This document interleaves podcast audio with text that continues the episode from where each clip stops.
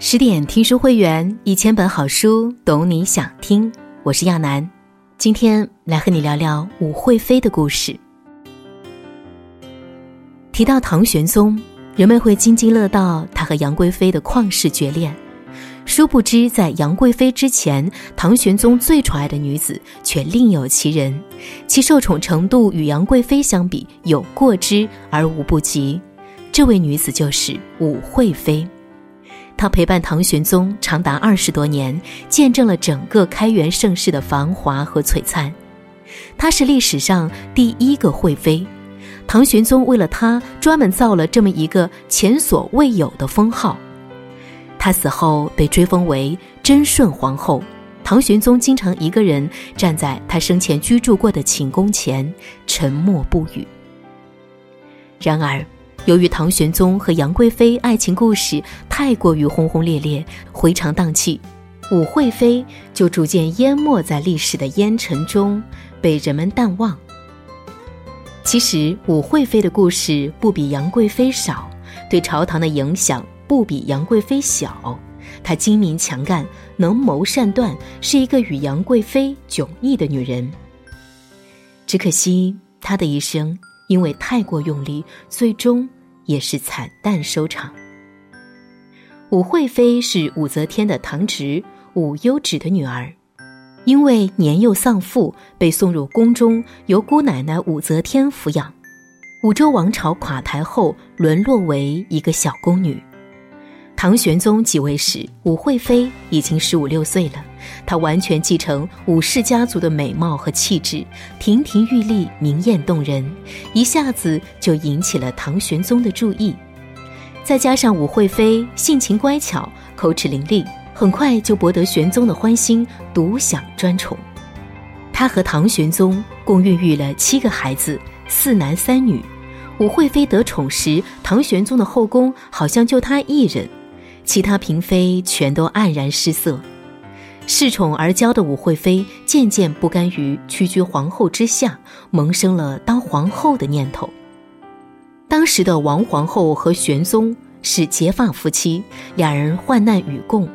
她陪着玄宗谋划政变，和太平公主斗法，一起打天下，曾是玄宗的得力助手。患难夫妻情谊深，这位王皇后在玄宗心中还是有一定分量的。武惠妃想撼动皇后的位子是有一定难度的，但武惠妃也像她的姑奶奶武则天一样不怕困难，只要自己想做的事，没有机会创造机会也要搞定。她逮着机会就给唐玄宗吹枕头风，说皇后如何欺负她，在玄宗面前哭得梨花带雨。时间长了，唐玄宗就认为皇后极度诚信，对皇后越来越不满。而最终导致皇后被废的一把火是厌胜事件。王皇后有一个致命的弱点，膝下无子。她听信一个僧人的话，找来一块做过法的霹雳木，上面刻有“天地”两个字和唐玄宗的名字，说是念一通咒语就能生儿子了。结果他头一天祭祀，第二天就有人报告给了唐玄宗。皇后厌胜，人赃并获。很快，王皇后被废，打入冷宫，不久就郁郁而死。扳倒了王皇后，武惠妃的后位似乎唾手可得。可惜世事难料，唐玄宗刚一提要立武惠妃为后，立马遭到朝堂大臣的一致反对。武则天是李唐王室的噩梦，再让武家的人当皇后。难道是想再出第二个武则天吗？朝中有太子，武惠妃又有自己的儿子，一旦她当上皇后，太子之位肯定不稳。难道想引起朝局动荡吗？分析利弊，思前想后，唐玄宗最终放弃立武惠妃为后，但也没有亏待她。她在宫中的礼节待遇和皇后一样。就这样，王皇后是废了。但武惠妃也没能如愿当上皇后，有野心有欲望，这没有错，错的是被野心和贪欲蒙蔽了双眼，看不清周遭形势，摆不正自己的位置，也享受不到已有的快乐。真正强大的女人都懂得在欲望和现实之间平衡自己，磨砺自我。自己没当上皇后，不甘心的武惠妃开始策划想让自己的儿子当太子。武惠妃的前三个儿子都不幸夭折了，到第四个儿子时，她送给别人养到七岁才接回来，也就是寿王李瑁。武惠妃自然对这个儿子宠爱有加。为了让儿子当太子，武惠妃可没少费心思。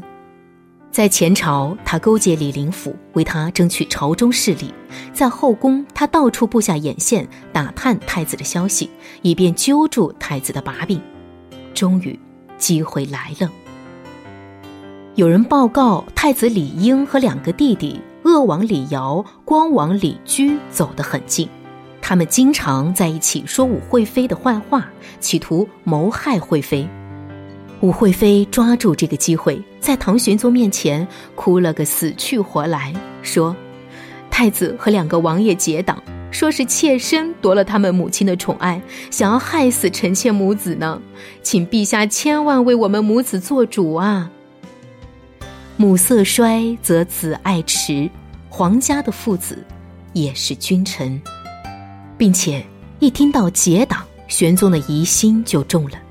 第二天上朝就商议废太子之事，因为首席宰相张九龄坚决反对废太子一事，就搁置一旁了。但武惠妃并没有气馁，一次不成再接再厉。她勾结李林甫打击张九龄，导致张九龄罢相。在张九龄离开京城的第二天，唐玄宗又召集群臣商议废太子一事。这一次，太子在劫难逃了。武惠妃派人对太子和鄂王、光王假传李隆基的旨意。内宫有盗匪，速速披甲领兵进皇宫护驾。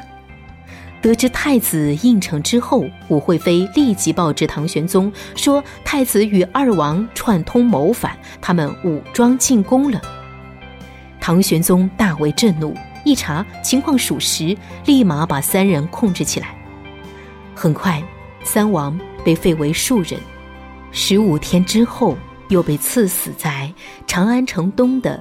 一座驿站里，唐玄宗一日之内杀三子，酿成一出让后人痛彻心扉的人伦惨剧。武惠妃精心策划了一场宫廷政变，扳倒了太子。按道理，他的儿子应该顺理成章的当上太子。可惜人算不如天算，关键时刻，武惠妃生病了。整天觉得这三兄弟阴魂不散，缠着他，跟他索命，闹得宫中鸡犬不宁，最终精神失常，没挨过残冬就死了。武惠妃死时才三十八岁，据三庶人冤死，仅七个月时间。武惠妃一死，唐玄宗被蒙蔽的双眼一下子睁开了，太子之死和武惠妃阴谋陷害。不无关系，让武惠妃的儿子寿王李瑁做太子的话，如何堵住悠悠之口？最后，根据大臣们建议，按长幼有序推长而立的惯例，皇太子李亨被立为太子。武惠妃手段使尽，搭上了性命，却让李亨捡了个便宜。古人云：“人的一生，利不可占尽，福不可享尽，势。”不可用尽，倘若利福势都用尽了，那么灾难肯定来找你的。好的人生都是有一定弹性的，懂得张弛有度，适可而止。太过用力的人生，是一场灾难。武惠妃时期是唐朝最繁荣昌盛的时代，作为后宫最有权势的女人，她为最宠爱的儿子选妃，一定是精挑细选。门第、容貌、性情、才艺，哪一样也不能差。能被武惠妃看上的女子，也必是花中之冠、人中翘楚。在女儿咸宜公主大婚上，他看中了一位美丽又贵气的女子。她出身世家大族，弘农杨氏，姣好的容貌、绰约的风姿，使她在美人堆里也特别出众。李瑁对她一见钟情，武惠妃也对她相当满意，征得唐玄宗同意后，很快便把她许配给了李茂，封寿王妃。只是武惠妃做梦也没有想到，她精挑细选的儿媳竟会在未来接替她的位置，成为后来大名鼎鼎的杨贵妃。武惠妃陪伴唐玄宗二十多年，几乎成了他生命中不可或缺的一部分。武惠妃死后，唐玄宗一度精神萎靡，苍老了许多，时常思念惠妃，黯然神伤。为了避免睹物思人，他甚至把惠妃生前身边的宫女全都赶出宫去。曾经沧海难为水，武惠妃死后三年的时光里，再也没有其他女子。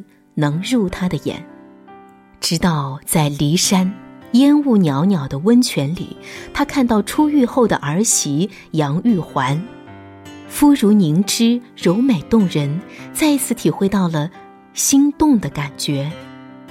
他先是以为母亲窦太后祈福为名，让杨玉环出家做了女道士，没过几年又接进宫来，封为贵妃，从此。后宫佳丽三千人，三千宠爱在一身。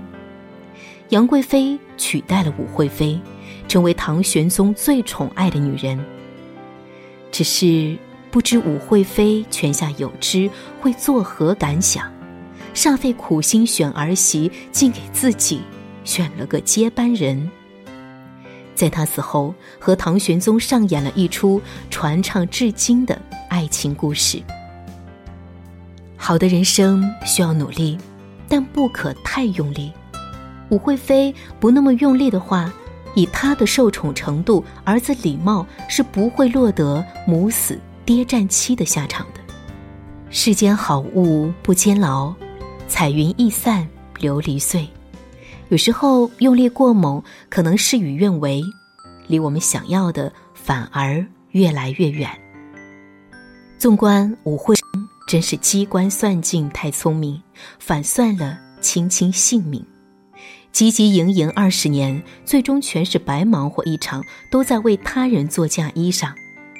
因为陷害三皇子之事，后来唐肃宗废掉了他的皇后慈祥，唐代宗又废掉了他的皇后名号，从一无所有又回到了一无所有。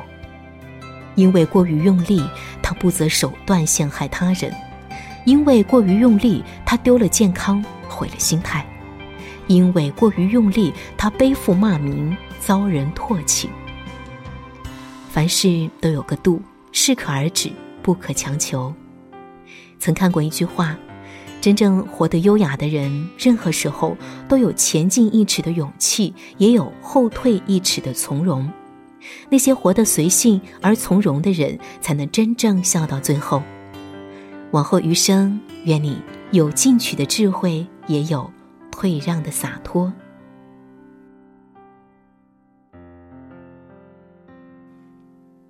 更多美文，请继续关注十点读书，也欢迎把我们推荐给你的朋友和家人，一起在阅读里成为更好的自己。我是亚楠，祝你晚安。